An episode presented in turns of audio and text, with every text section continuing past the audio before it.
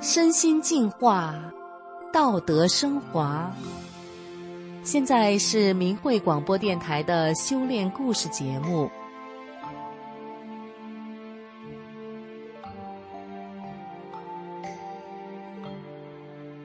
听众朋友您好，我是宋阳。今天故事的主人公是一位修炼法轮功的老师。在他经常练功的地方有芒果树。在他任教的学校，则栽种了紫凤凰花，落下的土芒果和盛开的紫凤凰，让他有了修去自己利益心的机会。接下来，就让我们来听听他的故事。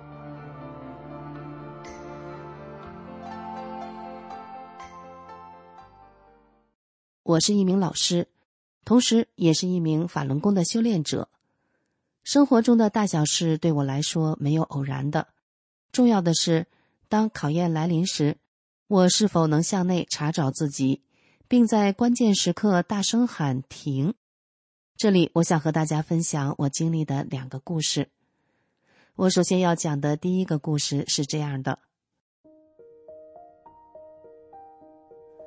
我开车到练功点去练功，在我练功的地方旁边有一排高大古老的台湾土芒果树。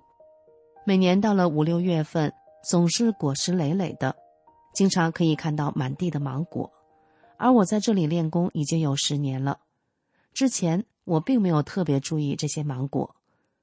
直到去年的一天，我练完功往停车的地方走的时候，一颗黄澄澄而又成熟饱满的芒果正好躺在了我眼前。我好奇的蹲下来看了又看，发现是刚掉的，好干净啊！我忍不住把它捡了起来，回到家剖开来吃，那味道真是又甜又多汁，太美味了，完全不同于市场上卖的。第二天，我一到练功地点就开始满地搜寻是否有掉落的果实，真巧，一下子落下来一个，真是新鲜。然后接二连三的落了下来，我开心的这儿捡那儿捡，双手拿不了了。那时我也顾不得练功了，干脆回车上找了一条毛巾，把它们兜住。我数了一下，大概有十来个吧。此后，我每天一到练功点，首先就是搜寻芒果。练完功后，如果不用赶八点的第一堂课，通常我都会在那儿读大法师傅的讲法。然后渐渐的，我嘴里虽然读着法，但耳朵里只要传来芒果掉落的声音，我的心和眼。就跟着那声音走了。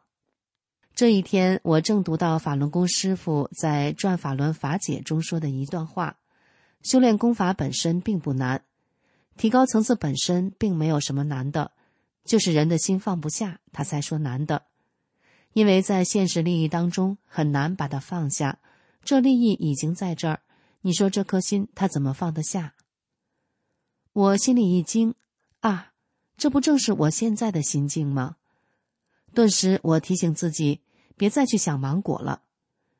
然而，突然我又听到“咚”的好大一声，我心想：“哇，好大一颗！”我在原地站着，又读了一次这段讲法。我告诉自己不再捡了，但挣扎了一会儿，我告诉自己这是最后一次了。我走过去，蹲下来，左看右看，如获珍宝般的把这颗芒果捧起来。我说服自己，对山珍海味从来没有欲求的我，吃个天赐良果应该没什么关系吧？任它丢弃在这里，岂不糟蹋了？于是这天我还是捡了一些芒果回家。可是那天捡的芒果回家一吃，竟然和过往的截然不同，全都没有半点滋味。这时我才如梦初醒。我想到大法师父在《转法轮》中说道。说这东西是你的，其实它不是你的，你可能就认为是你的了，到最后它不是你的，从中看你对这事能不能放下，放不下就是执着心，就得用这办法给你去这利益之心，就是这个问题。这天我不断背着大法师傅讲的这段法。第二天到了练功点，下了车，一路上又是满地的芒果。这一天我没动心。开始打坐时，起先我还会听到芒果落地的声音，但我没再动心。一会儿，那声音就不再入耳了，一切像是不着痕迹的过去了。转眼间一年过去了，今年初夏，芒果树依旧开花结果，一串串垂着的芒果，有时掉到停车场里，我看到了，依然会把它们捡起来，然后放到能被人看得到，并且不会被车压到的地方。下面再来说我的第二个故事。前一阵子，我上课班级教室外的花圃中盛开了紫凤凰，这是一种香茶科的紫色小花。平时我并没有试花弄草的嗜好，也从来没有想过把哪个花摆到家里。但眼前一抹抹绚丽的紫凤凰，竟然莫名强烈的吸引着我。下课时，我忍不住站在花圃前看了许久。然后对坐在窗边的一个学生说：“老师可以剪一些花吗？”他说可以，还借了我剪刀。回家后，我翻找出了二十多年前姐姐送我的小花器，把紫凤凰插了上去，心里不断的赞叹着：“真是好看啊！”又过了一个星期，另一个我教的班级教室外也开满了紫凤凰，而且开得更精彩绚丽了。我又动心了。下了课，原本要离开的我忍不住回头找到班长，问他借剪刀。老师要做什么？班长这样问我。我回答说：“外面那花很漂亮，我想剪一些带回家去。”我还特别问班长：“可以吗？”“可以啊。”班长一面说，一面把剪刀递给了我。这回我剪的比上次还多，因为这个花圃里的花更鲜艳。更茂盛了。正当我满足的走进教室，把剪刀还给班长的时候，一位学生见状，大声嚷嚷着：“哦，老师偷采花！”原本其他学生正在打菜，准备吃午餐。忽然，整个闹哄哄的教室瞬间安静了下来，所有的眼睛都朝我盯着看。这时，我的脸已经涨得面红耳赤了。我强忍着镇定，假装若无其事的说。我跟班长说了，班长说可以啊。那位学生竟然用闽南语大声的唱起了闽南歌谣，大意是小时候偷采花，长大了就偷汉子。他还继续用闽南语大声的喊着：“我阿妈从小都这么告诉我的。”因为自知理亏，作为老师，我生不起气来。只是这学生话说的难听，我老师的颜面实在挂不住。幸好学生们正忙着吃饭，很快就没有人再聚焦这事儿了。我原本打算捧着花走去停车场，但现在我的心里只急着找东西遮掩这束花。我在教室里想找个袋子把花装起来，没找着。刚刚让我出丑的学生，这会儿反而热心的帮我拿来了浇花器，让我摆花。我说太大了，他又帮我找来了一个塑料袋装上。在回家的路上，我的内心始终无法踏实，心想：身为一个老师，众目睽睽之下做了一个错误的示范。我自认为向来恪守古训：“苟非吾之所有，虽一毫而莫取。”如今因为一时的贪念，让自己的道德有了污点，岂不功亏一篑？而这位让我出丑的学生，更是提醒了我许多事。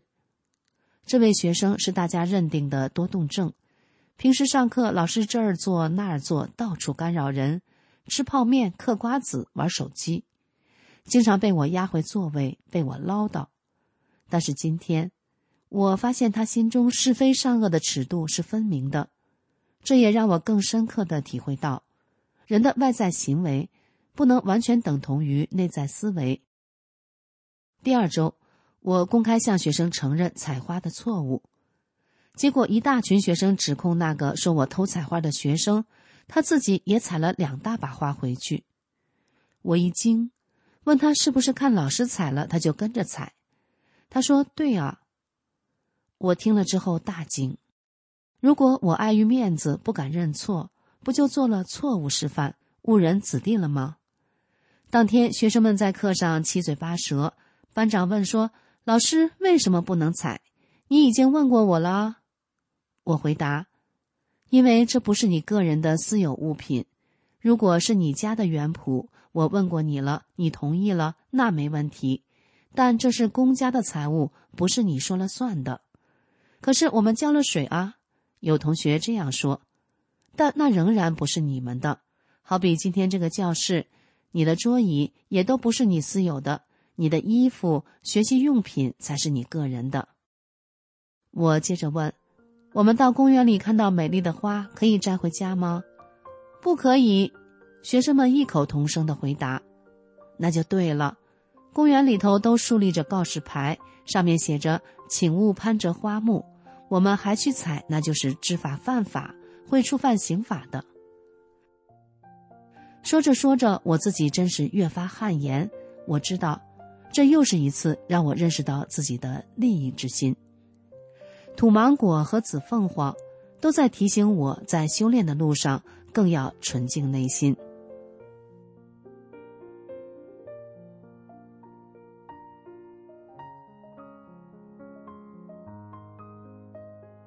听众朋友，法轮功师傅说，提高层次本身并没有什么难的，就是人的心放不下，他才说难的。